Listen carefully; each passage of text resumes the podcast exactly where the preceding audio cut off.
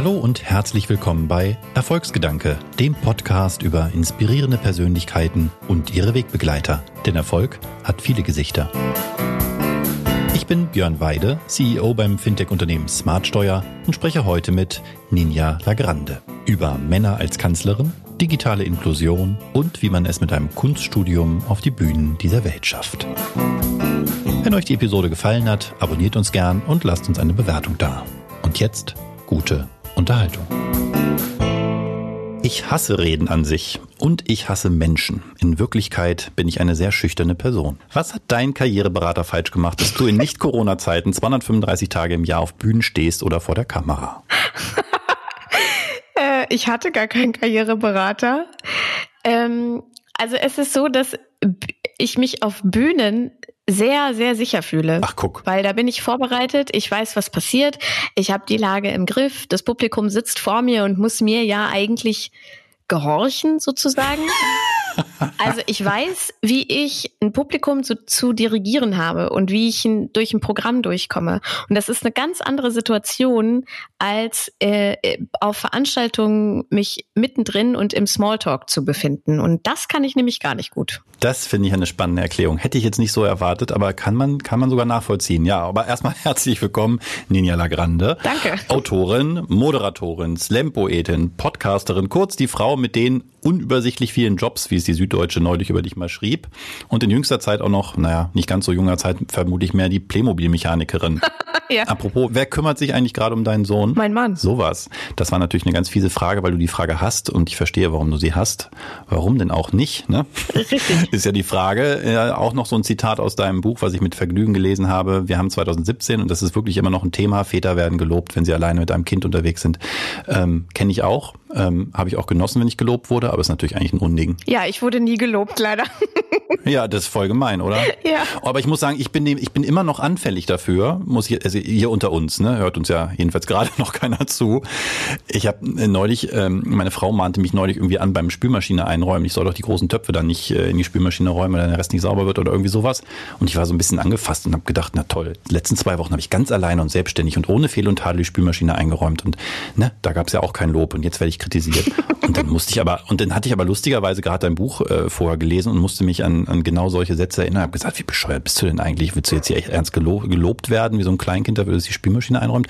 Aber ich muss sagen, auch mit 41 Jahren ähm, kann ich mich da, muss ich leider sagen, auch nicht immer frei von machen. Also wir sind da also ich will jetzt nicht stellvertretend für alle Männer sprechen, wahrscheinlich sind alle bessere und, und femininere, feministischere Männer äh, als ich, aber ja, ich konnte das jedenfalls nachvollziehen, warum das ein Thema für dich ist. Ja, also in meiner eigenen Beziehung geht das ja äh, auch. Ich muss sogar zugeben, dass ich diejenige bin, die im Haushalt relativ wenig äh, macht.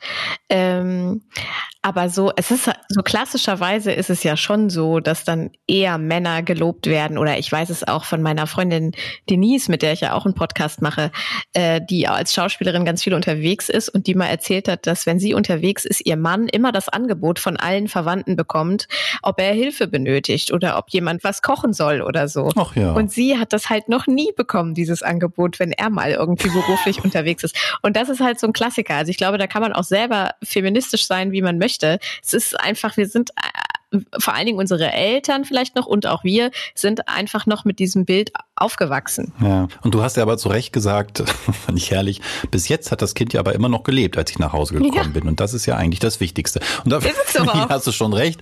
Wir scheitern ja manchmal auch vielleicht einfach nur als Männer an unseren Ansprüchen. Ähm, also ich habe das schon bei mir auch gemerkt, also als, es, als die Kinder noch ganz klein waren, ich war schon am Anfang auch aufgeregt, wenn dann meine Frau wegging. Und meine Frau ist äh, auch Künstlerin, Sängerin, die war also auch immer mal wieder längere Zeit auch hintereinander und Nächte und so weg.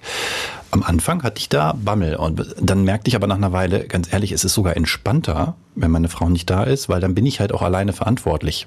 Ja, dann ist da keiner, mit dem ich mich vergleichen muss oder so, was würde meine Frau jetzt machen oder so. Ähm, also das eigene Zutrauen war nicht da und ich meine, als Frau, da hast du es in deinem Buch, glaube ich, auch geschrieben, da erwartet man das ja einfach, dass man das kann. Alles vom ersten Tag an, ohne Ausbildung. Warum, warum erwartet man das nicht von Männern? Genau. Ja, erstens das und oder andersrum. Ich scheitere ja genauso an den Vorstellungen, die ich habe von der perfekten Mutterschaft oder Beziehung oder, so, oder ja. äh, wie es zu Hause auszusehen hat oder was auch immer. Ja, ähm, Das ist, also ich muss mich da genauso von befreien wie alle anderen auch. Und ähm, deshalb finde ich so diese, diese Erwartungshaltung, Frauen äh, können das irgendwie automatisch besser, total bekloppt, weil das ignoriert ja auch, dass zum Beispiel gar nicht jede Frau vielleicht Mutter werden möchte oder Mutter wird. Ja. Ähm, und dann ist, warum sollte dann warum sollte das naturgemäß in uns drin sein, dass wir uns um Kinder kümmern können? Also völliger Blödsinn. Ja, also von dieser kleinen familiären äh, Spülmaschinenwelt ähm, vielleicht so auf die ganz große Bühne. In einer, einem deiner vielen unübersichtlich vielen Jobs äh, bist du ja auch Moderatorin und ich habe gesehen, ähm, dass du, ich glaube im November, das, ähm, ich weiß gar nicht, was das für ein Format war, was Parteitag der Grünen äh, mitmoderiert hast, wo das Grundsatzprogramm diskutiert wurde. Genau. Und da jetzt mal wieder eine ganz ähm, ja, eine Frage aus der alten Welt. Kann Annalena Baerbock Kanzlerin? Und warum stellen wir uns diese Frage scheinbar nicht über Robert Habeck? Jedenfalls hört man sie da nicht so oft. ähm, also ich glaube, dass Annalena Baerbock Kanzlerin kann. Ich glaube auch, dass ein Robert Habeck Kanzler kann. Ähm, ich, ich bin ja kein Mitglied bei den Grünen, ne? Also äh, natürlich positioniert man sich. Ja, es war ein Job, das ist mir schon klar. Genau, mhm. positioniert man sich auf eine Art, wenn man solche Sachen äh, moderiert. Und ich fand es auch super spannend, das mal mitzubekommen, äh, weil ich ja schon ein sehr politischer Mensch bin und mich auch viel äh, engagiere für bestimmte Dinge. Und wenn man dann aber so mitbekommt, wie arbeitet eigentlich eine Partei und wie läuft so ein Parteitag ab? Und natürlich weiß ich, dass das im Regelfall äh, ganz anders abläuft, nämlich dass da ganz viele Leute sitzen und es ja auch viel um um Sehen und Quatschen und Abmachungen und so geht. Und da war eben einfach niemand. Da waren nur die Leute, die vorne gesprochen haben, ein paar Techniker, ein paar Kameraleute und das war's. Und wir beide, die da moderiert haben, ähm, und dann werden die ganze Zeit halt nur Anträge gestellt. Man stimmt drüber ab Meistens wird der Antrag abgelehnt und dann geht's weiter. Und dann lehnt man drei Tage lang Anträge ab und dann ist man ganz glücklich oh. und alles ist fertig. Und dann dachte ich so, boah, krass, Politik ist einfach teilweise auch wirklich für meine Begriffe super anstrengend und langweilig. Es muss sein, das sind wichtige Sachen, die da beschlossen werden, aber es ist jetzt nicht das Spannendste, was man an einem Wochenende irgendwie äh, machen kann. Klingt nicht so, nee. Also da sah zumindest das Foto, was ich von dir gesehen habe, wie du so auf so einem schicken Sofa saßt ja. und Annalena Baerbock da irgendwie gegenüber, das sah irgendwie nett und spannend aus. Ich nehme an, diese Anteile gab es aber auch. Ja, genau, natürlich, die gab es auch und es macht ja auch Spaß, sowas zu, äh, zu moderieren und ich fand es auch spannend, da äh, neben denen zu sitzen. Ähm, vor allen Dingen, wenn man, oder auch mich mit denen zu unterhalten und so, äh, vor allen Dingen, wenn man weiß, die Chance ähm, für den Wahlkampf in diesem Jahr äh, da vielleicht irgendwie was Richtiges zu reißen, ist für die gar nicht so schlecht. Dann ist das natürlich irgendwie ähm, noch spannender, sich da ein eigenes Bild zu machen. Ich glaube, also aus meiner persönlichen Sicht traue ich das Amt der Kanzlerin Annalena Baerbock sogar noch mehr zu. Das ist aber mein, mein persönliches Ding so. Und ähm, ich glaube, wir müssen uns fast schon daran gewöhnen, dass auch ein Mann Kanzler sein kann. Also ich kenne das von Eltern, die schon ältere Kinder haben, wo dann die Kinder wirklich fragen, können auch ja. Männer Kanzlerin werden. Ne? das ist eigentlich total, äh, total schön irgendwie. Aber klar, ich glaube, dass trotzdem Annalena Baerbock als Frau und als Kandidatin unter einem wesentlich größeren Druck steht als vielleicht ein Robert Habeck. Immer noch, ne? Äh, was auch das Erscheinungsbild angeht, was die Kritik von außen angeht, die mediale Kritik, das ist einfach immer noch so darauf wollte ich ja hinaus. Ne? Es gibt ja eigentlich gar keinen berechtigten Grund, erst recht nicht nach dann 16 Jahren Kanzlerschaft Merkel. Äh, und trotzdem ist es irgendwie noch ein Thema. Und ich bin Robert Habeck mal begegnet, also nicht, dass wir uns kennen, aber er stieg in den ICE ein, aus dem ich ausstieg. Und es war spät in der Nacht und er stieg mit einem Burger in der Hand und verwuschelten Haaren ein. Und ich fand es irgendwie so ganz cool und lässig. Und habe mich dann aber auch gefragt, wenn Annalena Baerbock jetzt irgendwie Richtig. verwuschelt, schlecht äh, frisiert äh, mit einem Burger in der Hand fotografiert worden wäre, mein, da wäre da was los gewesen. Ne? Das wird nicht passieren. Ich glaube, die hat das das so unter Kontrolle. Das ist ja eigentlich auch, eigentlich ist es ein bisschen traurig, dass die Frauen das dann so krass unter Kontrolle haben, weil sie wissen, dass es ihnen eigentlich nicht passieren darf, weil es ja. ganz anders ausgelegt wird als bei einem Typen. Ja, genau, das meine ich. Ne? Das ist, aber ich, ich, ich, ich also die Frage war ernst gemeint. Ich verstehe es ja aber auch gar nicht. Ne? Nach so vielen Jahren mit einer Kanzlerin, nach, also wir leben im 20, also im 21. Jahrhundert und das jetzt schon eine ganze Weile. Und trotzdem ist ne, bei mir persönlich, die Spülmaschinenbeispiele, aber eben auch bei diesen politischen Fragen, das noch so präsent, dass ich alle Rufe inzwischen, muss ich zugeben, habe ich eine Lernreise hinter mir auch nach Quoten und Co. so gut nachvollziehen kann, weil wir offensichtlich ja anders nicht aus diesem alten Bild da rauskommen. Ja, das passt auch so ein bisschen der Spruch, eine Schwalbe macht noch keinen Sommer, ne? Eine Bundeskanzlerin hm. macht Politik noch nicht feministisch. Ah, guter Spruch. Also ich frage dich das natürlich alles jetzt nicht nur, weil du Frau bist, ähm, sondern auch, weil du dich eben für diese Themen einsetzt, also überhaupt für ähm, Themen wie Gleichberechtigung. Du hast in deinem Buch geschrieben, glaube ich, es ist nie zu spät, sich für Gerechtigkeit einzusetzen. Also so als ganz großes Thema fand ich richtig gut. Das habe ich geschrieben, wow. ja, ist ein guter Satz, ne? Ja, finde ich auch. Werde ich irgendwo auch mal twittern äh, mit Zitatangabe natürlich. Ähm, nee, fand ich richtig gut, ähm, weil ich selber auch immer mal wieder so drüber nachdenke, Mensch, was kannst du denn eigentlich noch tun? Und dann so, naja, für viele Dinge ist Parteieintritt und so ist auch alles Quatsch, bist viel zu alt.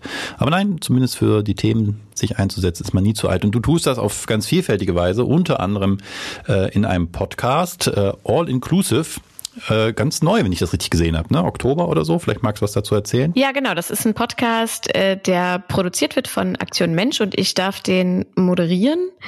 Und ähm, Genau, da haben wir letztes Jahr im August, glaube ich, mit den Aufnahmen angefangen und so seit September äh, war der dann online.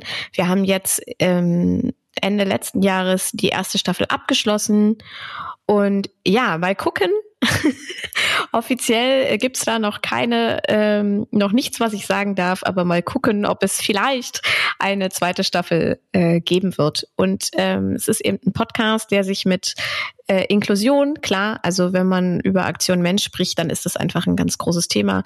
Inklusion, Diversität und Chancengleichheit beschäftigt in ganz großem und vielfältigem Sinne. Also ich habe zum Beispiel in der allerersten Folge mit Tan Chala gesprochen. Das ist ein Comedian aus Hildesheim, der inzwischen total erfolgreich ist und äh, der sitzt und, im Rollstuhl und da haben wir natürlich auch viel drüber gesprochen. Wir haben aber auch viel darüber gesprochen, dass er aus einer türkischen Familie kommt und wie das dann war, in Deutschland aufzuwachsen und wie es überhaupt ist, als Mensch mit Behinderung äh, auf den Comedy-Bühnen ähm, angefangen von, wie komme ich eigentlich auf die Bühne hoch, wenn ich nicht laufen kann, hm. äh, bis zu, wie reagieren die Leute auf mich, wenn ich da ähm, auf der Bühne bin und anders aussehe als andere. Äh, und dann habe ich zum Beispiel mit Cordula Stratmann, die ja auch äh, eigentlich hauptberuflich Familientherapeutin ist. Oh, das wusste ich auch nicht. Ja, genau.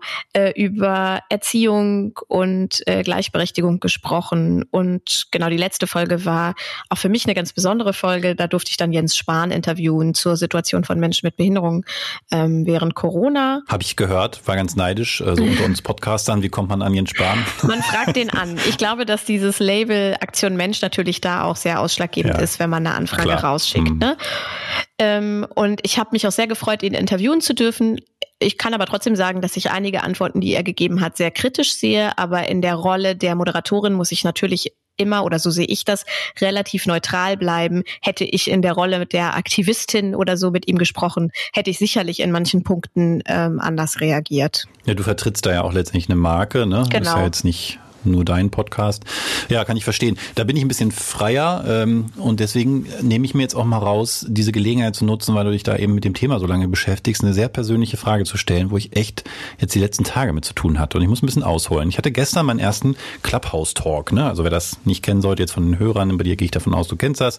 So eine Art Zoom ohne Video, so ein interaktiver Live-Podcast, Audio-Chat, sowas. Ne? Und da gab es im Vorfeld in den letzten Wochen viel Beifall, aber eben auch viel Kritik, unter anderem darüber, dass die App nicht barrierefrei ist. Und das bezog sich nicht, wie ich dachte, weil ich eher so aus der technischen Brille dann gucke darauf, dass Clubhouse nur fürs iPhone existiert und damit 80 Prozent aller deutschen Smartphone-Nutzer ausschließt.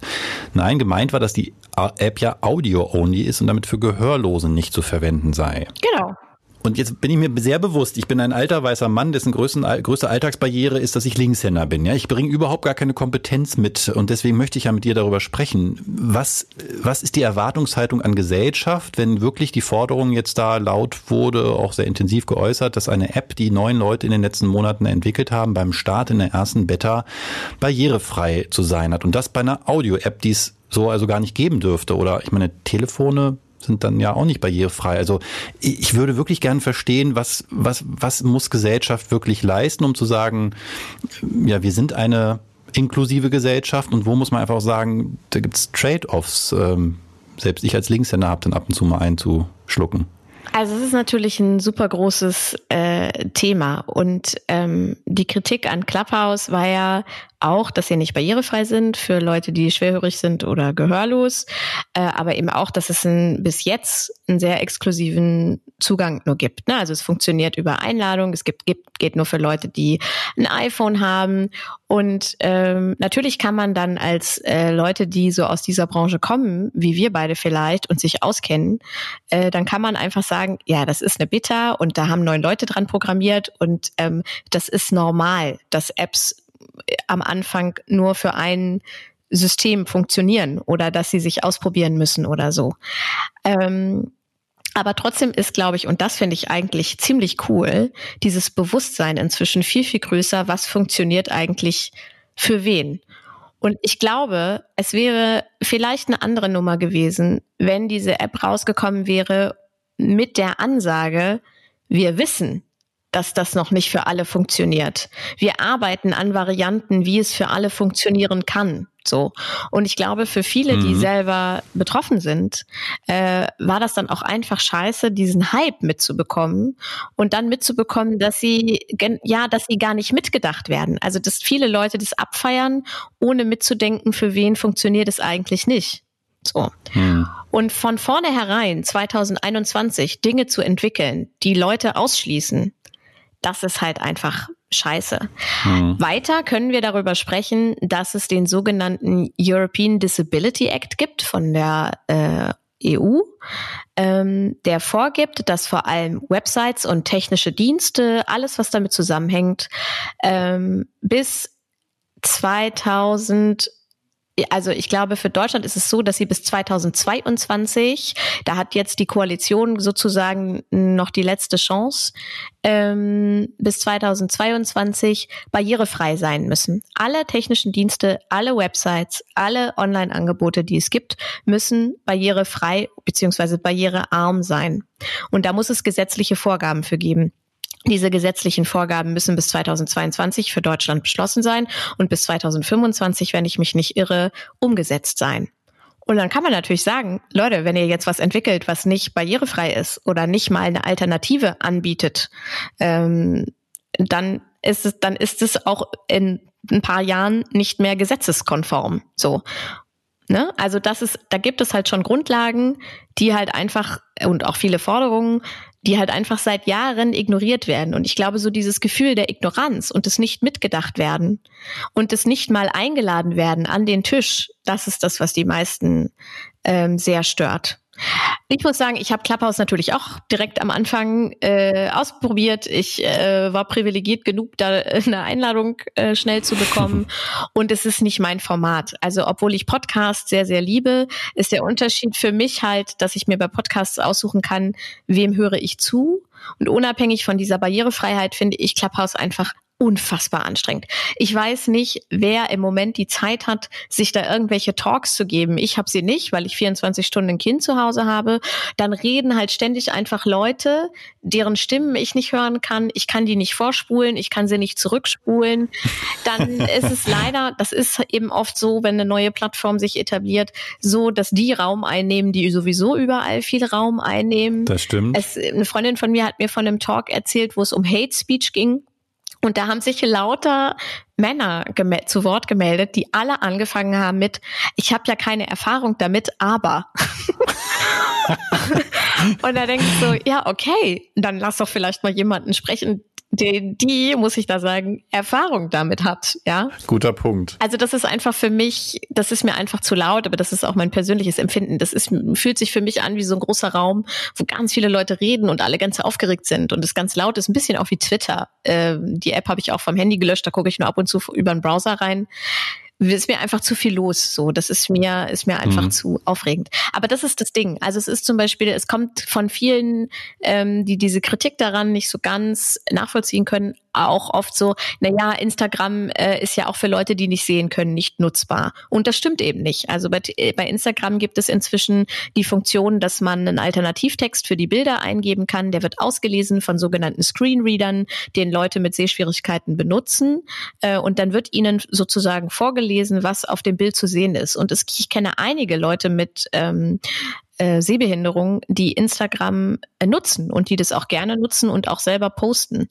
Ähm, und alleine diese Möglichkeit, darüber eingebunden zu werden, ist halt toll. Ne? Oder bei, bei Instagram Stories ist es ja so, dass inzwischen, Gott sei Dank, immer mehr Leute auch Untertitel benutzen. Und da muss ich sagen, das ist nicht nur für Leute, die gehörlos sind praktisch, sondern auch für mich, weil ich ganz oft in der Öffentlichkeit mich durch diese Stories klicke und dann eher mitlese, als es mir äh, direkt anzuhören. Also ich verstehe auch, dass man sagt, ich verstehe das auch total aus äh, technischer Sicht, weil ich eben auch viel in diesem Entwicklungsbereich früher ähm, war und viel damit zu tun hatte, dass man einfach am Anfang nicht die perfekte Software und die perfekte App bereitstellen kann. Aber ich glaube, da ist auch Kommunikation der Schlüssel und äh, eben in 2021 einfach zu versuchen, Leute mitzudenken. Und darüber hinaus ist es ja wohl momentan bei Clubhouse auch so, dass eben von den MacherInnen, wenn das so wenige sind, dann ist es auch einfach gar nicht möglich, nicht groß moderiert wird oder kontrolliert wird und dass dann da einfach ähm, Leute, die nicht so cool sind wie wir beide, äh, sich in irgendwelchen Gruppen verabreden und da diskriminierende Inhalte ähm, verbreiten und so. Und das wird halt im Moment überhaupt nicht kontrolliert. Also ich finde es einfach, finde es einfach sehr schwierig. Ich verstehe die Kritik total und ich habe es ja auch sehr kritisiert. Ich kann auch nachvollziehen, wenn man sagt, Leute, das ist aber einfach nicht möglich. Ähm, aber allein diese Auseinandersetzung darüber finde ich wichtig und ich finde es auch, und das ist ein Unterschied zu, zu vor fünf oder zehn Jahren, gut, dass diese Kritik auch Gehör findet. Also ist vielleicht der der falsche Ausdruck in diesem Zusammenhang, aber äh, dass sie, ähm, äh, dass wir beide darüber jetzt diskutieren. Das hätten wir vielleicht vor fünf Jahren, weil wir beide einfach hören können, nicht gemacht, weil wir es gar nicht mitgedacht hätten, privilegiert wie wir sind. Insofern bin ich dir jetzt schon mal super dankbar, weil es fand ich einen guten Gedanken und er hat mich jetzt gerade spontan dran erinnert an ja auch die noch laufenden Debatten, wenn dann mal wieder ein Vorstand Fotos postet, ähm, wo dann halt nur Männer drauf zu sehen sind oder Panels, wo nur Männer zu sehen sind. Und natürlich kann der einzelne Vorstand dann sagen, was soll man machen? Wir wollten ein Gruppenfoto machen, wir haben halt aktuell nur Männer. Das Thema ist trotzdem anzusprechen, weil es eben sensibilisiert und man es tatsächlich eigentlich heutzutage zumindest dann nicht mehr unkommentiert machen könnte. Ne? Man hätte ja, man könnte jetzt um dem Beispiel zu bleiben, ja, ein Foto posten und sagen, Mensch, tut uns total leid, wir arbeiten streng daran und wir haben uns für nächstes Jahr vorgenommen, weiß ich nicht, X-Quote äh, Frauen und so zu haben, aber man kann sich das heutzutage nicht mehr leisten und das ist auch gut so, bin ich auch da, völlig dafür, dass man solche Bilder zulässt und das unkommentiert lässt. Und dann verstehe ich in Clubhouse-Beispiel, Clubhouse, ähm, dass das da auch zumindest kommunikativ hätte gelöst werden können. Ich habe tatsächlich eher so aus einer technischen Überlegung gesagt, Mensch, wenn, wenn man das alles fordert von Menschen, die jetzt Dinge bewegen wollen, das alles mitzudenken von Stunde null, dann dann bewegen wir ja gar nichts mehr. Ne? Mhm. Genau. Aber ja, vielen Dank äh, für diesen, äh, diesen Impuls. Finde ich wirklich richtig. Jetzt gehe ich mal davon aus, dass die meisten Menschen nicht nur, weil sie kein iPhone haben, sondern äh, auch aus anderen Gründen Clubhouse da ziemlich egal sein dürfte. Aber wo liegen denn in der Praxis die größten Barrieren, die wir beseitigen sollten, jenseits von Audio-Only-Apps? Wo, wo haben wir wirklich gesellschaftlich noch ein Thema, wo wir sensibilisieren müssen? Also ganz stark einfach ähm, politisch äh, und also es gibt so viele Bereiche. Ne? Es kommt natürlich auch, wenn wir sagen, ja, Mensch mit Behinderung, welche, von welcher Behinderung sprechen wir denn jetzt? Sichtbare, unsichtbare Behinderung, welche Einschränkungen gibt es da? Da sind die Barrieren natürlich total vielfältig. Aber das große Problem, was wir äh, vor allem aktuell haben, äh, sind die Krankenkassen. Also Menschen mit Behinderungen haben in der Regel sehr gute Erfahrung darin, mit ihrer Krankenkasse zu diskutieren und zu telefonieren. Alle Hilfsmittel, die beantragt werden, werden als erstes mal abgelehnt, dann wird wieder Widerspruch eingelegt, dann wird es wieder abgelehnt, dann wird wieder Widerspruch eingelegt. Diese Kraft muss man auch erstmal haben. Also alle Leute, die in irgendeiner Form mit diesem Thema zu tun haben, können dir da Romane drüber erzählen. Ähm, und da muss es einfach gesetzliche Vorgaben geben. Es muss viel mehr passieren, dass Menschen mit Behinderungen ihre Dinge bezahlt und äh, zur Verfügung gestellt bekommen, die sie tatsächlich auch brauchen, um ein gleichberechtigtes und selbstbestimmtes Leben zu führen. Und äh, dann ist zum Beispiel auch das Thema Schule und Bildung Bildung äh, natürlich ein ganz großes Thema, also angefangen beim Kindergarten über die Schule bis hin zur Universität. Ähm, es gibt immer noch Förderschulen, es gibt äh, die Schulen, die Regelschulen sind normalerweise äh, nicht groß darauf vorbereitet, äh, richtig inklusiv zu unterrichten. Es fehlt einfach an Geld, es fehlt an Fachkräften. Also man kann jetzt auch nicht mit dem Hammer kommen und sagen, so, ab morgen äh, stellen wir das alles um. Liebe Lehrerinnen und Lehrer, jetzt macht doch mal.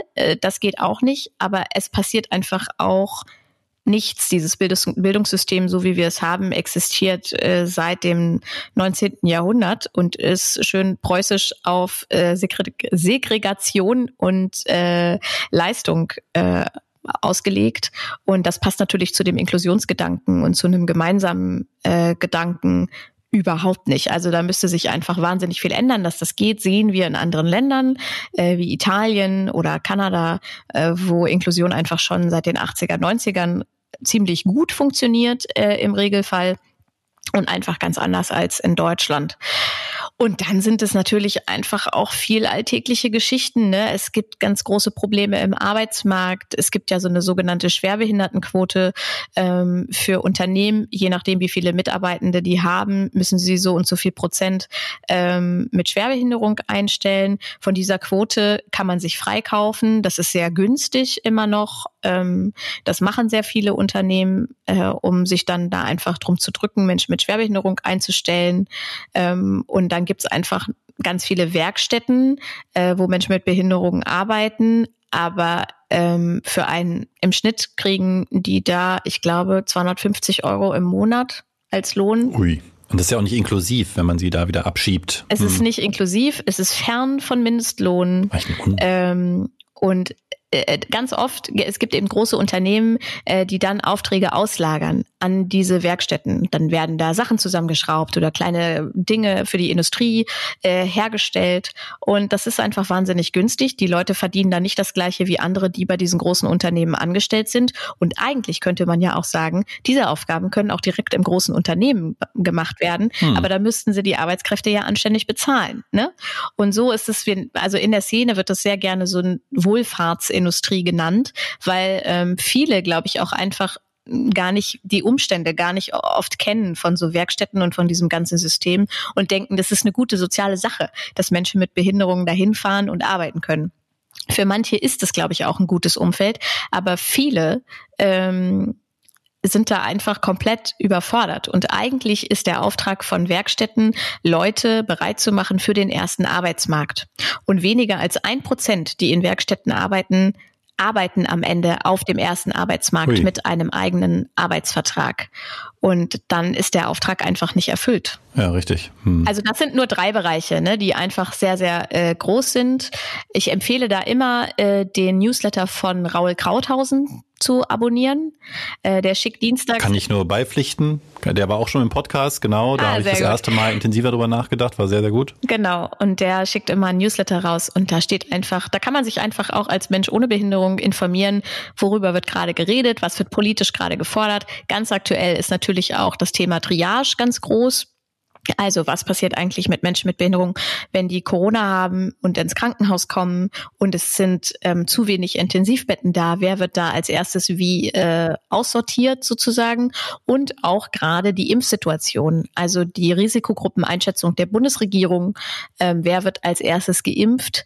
Ähm, passt eben nicht ganz zu dem. Es gibt einfach auch ganz viele Menschen mit Behinderungen, die selbstständig leben und nicht in irgendwelchen Einrichtungen, wo jetzt als erstes geimpft wird und die kein Anrecht auf einen früheren Termin haben, sondern einfach warten müssen, obwohl sie vielleicht ein viel größeres Risiko haben, weil sie durch bestimmte Erkrankungen eine kleinere oder schwächere Lunge haben oder wie auch immer. Also das ist so das, was aktuell gerade ganz groß ist.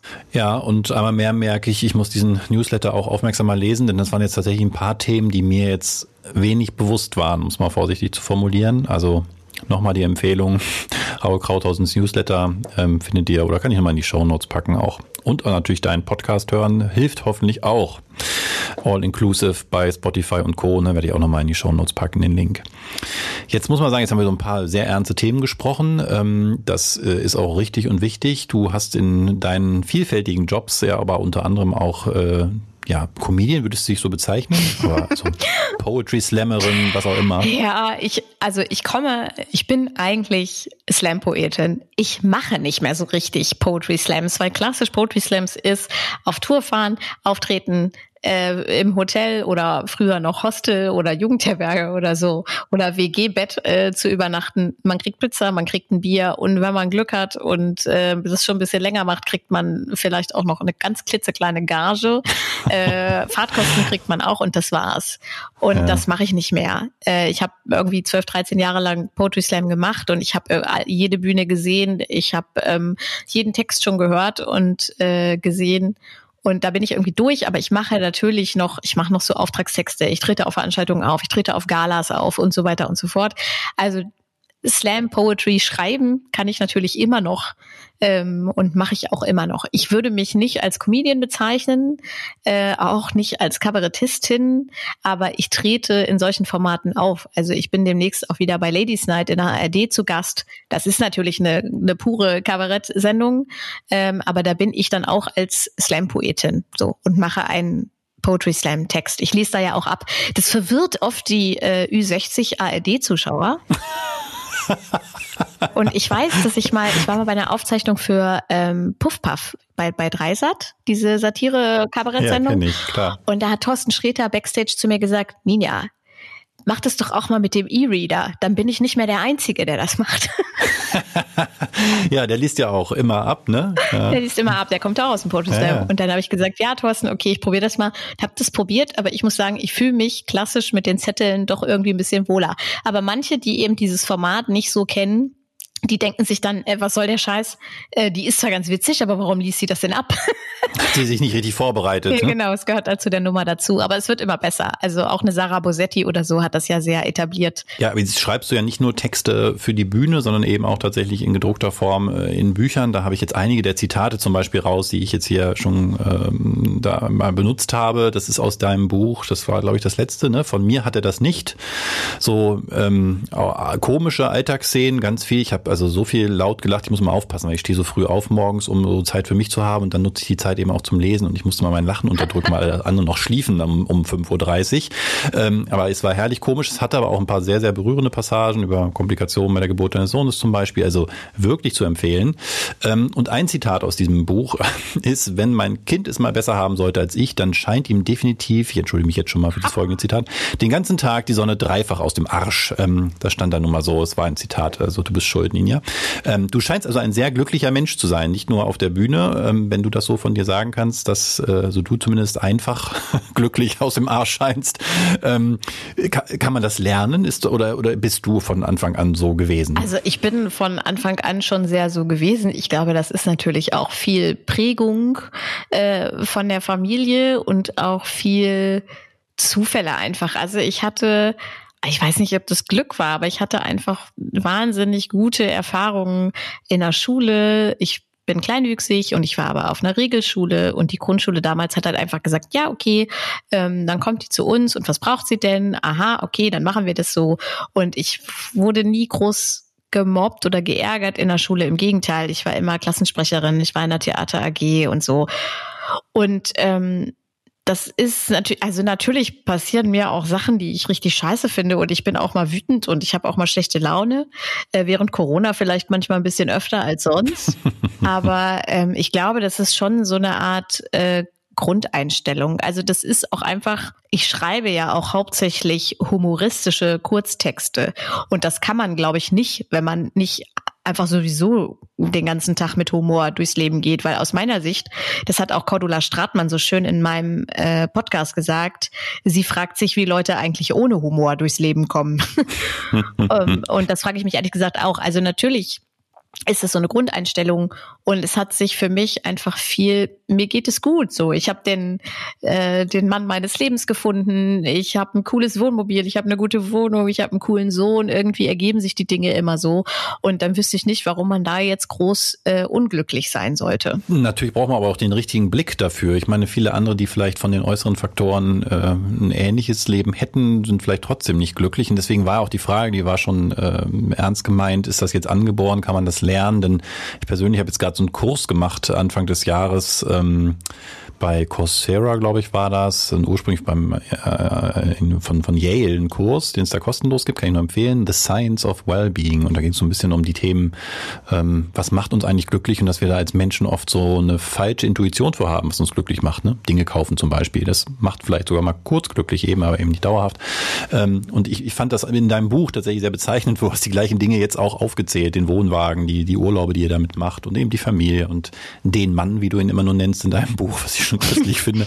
Ähm, da, da, da scheinen die Dinge zu sein, die dir wirklich wichtig sind. Alles andere, was dann halt auch noch passiert, ähm, nimmst du dann halt eher gelassen und mit Humor. Und das fand ich in dem Buch sehr, kam sehr deutlich zum Ausdruck, fand ich sehr, sehr schön. Ähm, aber der Podcast, deswegen auch der Grund der Nachfrage, heißt ja Erfolgsgedanke mit großgeschriebenem Danke aus einem Grund, weil ich persönlich davon überzeugt bin, dass der eigene Erfolg, und du bist ja nun wirklich erfolgreich, sieht man ja bei den, all den Dingen, die wir schon aufgezählt haben, ähm, der ist ja selten so ganz aus einem selbst mhm. heraus. Also nicht, dass man gar keinen Anteil hätte vielleicht, aber wenn wir ehrlich sind, hätte das Leben auch ganz anders laufen können. Und meist gibt es irgendwelche Menschen, Situationen, Begebenheiten, die da bei, beigetragen haben, dass es so ist, wie es ist. Und du hast eben einen Aspekt schon genannt, du hast gesagt, also dass du so äh, normal in der normalen Schule inklusiv aufgewachsen bist, war, äh, lag da dran. Gab es noch andere ja, Menschen, die, wo du gesagt hast, Mensch, wenn die nicht gewesen wären, nämlich an der richtigen Stelle geschubst hätten, zum Beispiel auf die Bühne. Also es interessiert mich immer noch, wie du da oben gelandet bist bei, ich will nicht sagen, bei deinem Menschenhass, aber ähm, das ist mit Sicherheit humoristisch übertrieben, ja. was du da im Buch schreibst. Aber ähm, ähm, also, wer, wer oder was war da maßgeblich? Also da gab es natürlich verschiedene Leute, aber ich glaube wirklich, das, was ich gerade schon erwähnt habe mit der Theater AG, ist eine ganz wichtige Erfahrung für mich gewesen. Also ich war seit der siebten Klasse ähm, dauerhaft durchgehend, es wurde sogar lobend im Abiturzeugnis erwähnt, äh, in der Theater AG und hab da, wurde da immer animiert, einfach alle Rollen auszuprobieren und zu spielen. Also es wurde nie Rücksicht auf meine Körpergröße genommen. Ich war glaube ich, eine ganz gute Schauspielerin und ich habe dann eben oft auch die weibliche Hauptrolle gespielt und ich habe sie dann auch einfach gespielt. Also da gab es keine Einschränkungen oder oder irgendwas und das hat mich einfach, das hat mir so einen Spaß gemacht. Ich habe nebenbei Ballett getanzt, da hatten wir dann auch einmal im Jahr so eine Aufführung, äh, wo ich einfach auch gern auf der Bühne war und daraus hat sich dann entwickelt. Ich hatte eine Kunstlehrerin in meiner Schule, Gott hab sie selig, ist leider vor ein paar Jahren verstorben, die mich dann gefragt hat, ob ich nicht Lust hätte, den Schulball, den sie immer organisiert, zu moderieren. Und das war so die erste Moderationserfahrung, die ich dann so mit 15, 16 hatte. Ähm, und dann habe ich das gemacht, habe gedacht, boah, das ist voll mein Ding. Und irgendwie war dann immer klar, auch als äh, es dann darum ging, was mache ich eigentlich später beruflich, hat mein Vater dann zu mir gesagt, also mir war immer klar, dass du irgendwo landen musst, wo du dich produzieren kannst. Also auf einer Bühne oder äh, oder sonst irgendwie. So. Ähm, also da ist, glaube ich, auch so ein bisschen Rampensau schon immer drin gewesen und es gab eigentlich einfach verschiedene Stationen und verschiedene Leute, die das Gott sei Dank erkannt äh, und gefördert haben. So. Und gleichzeitig finde ich das ganz spannend, was du sagst, weil wenn man nämlich dann, wenn man dann irgendwann, so für Leute ist Erfolg dann immer ganz, wenn, wenn man im Fernsehen auftaucht, wenn man im Fernsehen ist, wenn man im Fernsehen ist, dann ist man auf einmal reich und braucht gar nichts mehr. Wirklich. Also, ne, das denken Leute irgendwie so. Äh, und dann ist man richtig berühmt und was weiß ich. Und ähm, manchmal fragt man sich, wo kommt die denn jetzt plötzlich her? Oder wie hat sie das denn gemacht? Oder wo kommt, warum ist der da jetzt auf einmal an dieser Position? Und ich glaube, man vergisst dann ganz oft, dass das einfach, also ich stand halt mit acht das erste Mal auf einer Bühne und seitdem dauerhaft und habe immer gedacht, es war immer mein Traum, irgendwann auf großen Bühnen zu stehen, große Dinge zu moderieren, ähm, Applaus zu bekommen und so. Das sind einfach Dinge, wo viele Leute, glaube ich, jahrzehntelang dran arbeiten und irgendwann sieht man die plötzlich und dann ist es einfach so die Ernte von dem, was sie die letzten 20 Jahre gemacht haben, auch wenn sie erst Anfang 30 sind oder was weiß ich.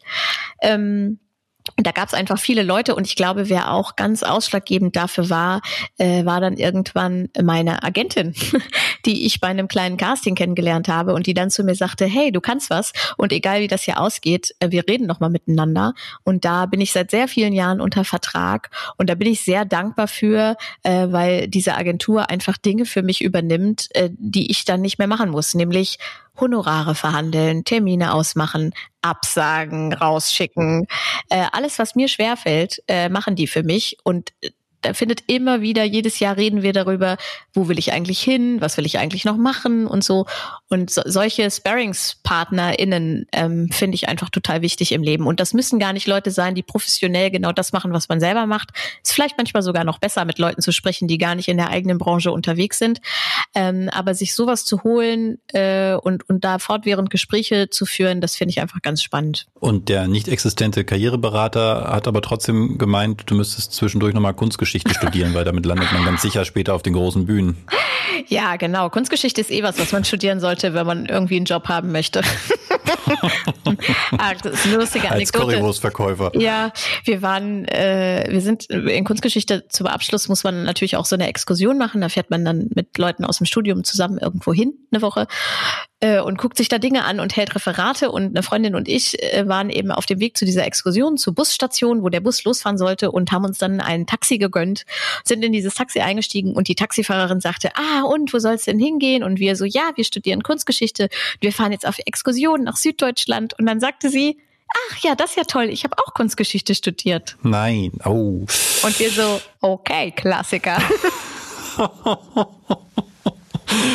ja, das hat der das Karriereberater hat sich einfach so äh, ergeben. Also ich wusste, ich wollte was mit mit Schreiben oder ich wollte halt irgendwie in die Medien, so wie tausend andere Leute ähm, und habe mich dann einfach für Germanistik beworben. Äh, da wurde ich genommen und dann brauchte ich halt noch ein zweites Fach und dann musste ich mich äh, zwischen Religionswissenschaften mm. und Kunstgeschichte entscheiden. Das waren so die zwei Sachen, die ich einfach interessant fand äh, und dann habe ich Kunstgeschichte genommen. Also es war wirklich eine Zufallswahl und es hat mir aber sehr viel Spaß gemacht. Das ist ein ganz tolles, schönes Studium, was so sehr allgemeinbildend äh, einfach ist. Aber so grundsätzlich Studium war für mich schon klar, weil ähm, ich war die erste in meiner Familie, die überhaupt studiert hat. Ja, ich auch. Äh, und das war also so was ganz Besonderes.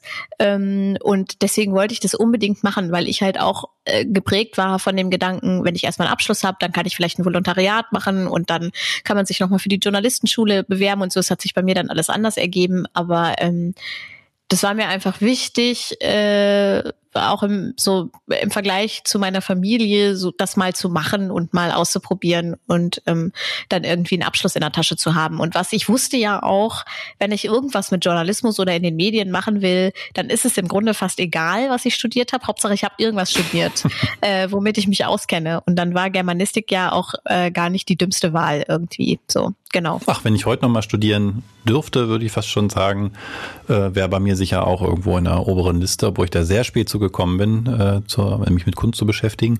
Aber ich gebe dir ja vollkommen recht. Also auch wenn ich heute darüber nachdenke, wie wir, wenn wir Leute einstellen hier bei uns im Unternehmen, wie egal das oft ist, was die studiert haben, wenn die danach oder währenddessen noch andere Dinge gemacht haben. Studiert zu haben, schadet, finde ich auch nicht. Lernt man eine Menge übers Lernen vor allen Dingen. Ähm, aber inhaltlich muss man sich später sowieso ständig weiterentwickeln. Völlig wurscht. Ich weiß auch fast nichts mehr von dem. Also natürlich weiß ich Dinge. Ich merke das ja auch im Vergleich, dass ich ein Kirchengebäude anders ja, betrachte genau. als vielleicht Leute, die das nicht studiert haben. Das ist ja vollkommen klar. Aber ähm, ich finde, es denkt das so oft, ne? Also auch wenn Leute mir, das ist immer so eine richtig schöne, angenehme Situation, wenn man darüber redet, ähm, was für eine Abiturnote man hatte. Und dann sagen Leute so, oh, ich hatte so eine schlechte Note. Und dann sage ich, ja, was hattest du denn? Zwei, drei. und dann ja, denke ich, ja, ich hatte eine schlechte Note, weil ich hatte nämlich drei, drei, weil ich einfach andere Sachen zu tun hatte, als für die Schule zu lernen. Und interessiert heute keinen Däumel mehr. Interessiert keinen mehr. Dass ich dann ein tolles Studium abgeschlossen habe, interessiert niemanden mehr. Es interessiert die Leute einfach nach einer Zeit nicht mehr. Deswegen finde ich das ganz wichtig, auch um den Druck rauszunehmen bei Leuten, die jetzt so krass lernen und äh, sich so viel so viel Druck machen und so. Natürlich gibt es Dinge, die man machen will, wo man wirklich sehr gute Noten haben muss. Das will ich gar nicht gar nicht äh, wegschieben. Ähm, aber es ist nach ein paar, nach einer Zeit einfach völlig wurscht, was da für eine Ziffer steht, sondern es kommt eher darauf an, was man, was man selber so für ein Mensch ist. Und für mich hat dieses Studium einfach, was du sagst, nicht nur übers Lernen, sondern einfach übers Selbstständigsein. Also das war auch, meine Eltern hatten halt gesagt, entweder du kriegst ein Auto und bleibst halt bei uns wohnen oder wir finanzieren dir mit eine Wohnung. Das war so die, die Wahl nach dem Abi. Und? Weil beides ging einfach nicht. Was hast du gewählt? Und mir war total klar, ich will auf jeden Fall hier raus. Ich will aus, ich will aus der Stadt raus. Äh, ich mochte die Stadt. Ich bin in Braunschweig aufgewachsen. Oh, guck ähm, mal, wir haben ja echt eine Menge gemeinsam. Ja, auch. in Hannover geboren, in Braunschweig aufgewachsen. Ja. Und dann wollte ich da aber weg. Ich wollte einfach was anderes sehen. Und das war einfach so, Selbstständigkeit zu lernen und ein eigenes Leben zu lernen und auch für mich nochmal in ein völlig neues Umfeld zu kommen, was ähm, auch so mit der Körpergröße oder mit allem anderen, was man charakterlich so mitbringt, einen nochmal ganz neu bewertet und ganz neu kennenlernt. Das war mir ganz wichtig und das war, glaube ich, das Beste, was ich machen konnte. Ich habe heute unglaublich viel gelernt, für das ich dir sehr dankbar bin. Unter anderem dafür, dass ich vielleicht hätte Kunstgeschichte studieren sollen, aber ähm, auch noch viele andere Dinge, für, für die ich. Gibt ja noch Fernstudien so nebenbei. Ach, ich, äh, äh, ich habe so ein paar Dinge, die ich versuche nebenbei zu lernen. Bei mir ist gerade das Fotografieren, aber da, darüber bin ich zur Kunst gekommen, genau. Ähm, aber da bin ich dir ganz dankbar für, dass du mir hier auch ein paar richtig die Augen geöffnet hast für ein paar Themen. Ich hoffe, das konnten wir bei den Hörerinnen und Hörern auch bewirken. Würde mich jedenfalls sehr freuen. Wie schon gesagt, ich werde ein paar Dinge in die Shownotes packen, unter anderem natürlich den Link auf dieses fantastische Buch. Äh, von mir hat er das nicht, war der Titel, glaube ich. Ne? Äh, von mir hat es das nicht. Hat es das nicht, also okay. Genau. Aber es ist ein R, ne? Dein Sohn. Ja, es ist ein R, ja. Genau. Ähm, also sehr lesenswert, äh, mich köstlich amüsiert und sollten wir dann hoffentlich irgendwann mal auch wieder uns offline sehen und so, stehst du vielleicht ja doch auf der einen oder anderen Bühne. Auch das kann ich nur empfehlen. Ich durfte dich da schon sehen und habe äh, Tränen gelacht. Ähm, ansonsten in der äh, tatsächlich im Fernsehen sieht man dich ja auch mal wieder. Das ist schön. Das geht auch in Corona-Zeiten. Da freue ich mich auch schon drauf. Dir erstmal erstmal herzlichen Dank und alles Gute und hoffentlich für auf bald mal irgendwo wieder in echt. Ja, hoffentlich. Dankeschön. Wenn euch die Episode gefallen hat, lasst uns gerne eine Bewertung auf iTunes da und abonniert den Podcast. Dankeschön.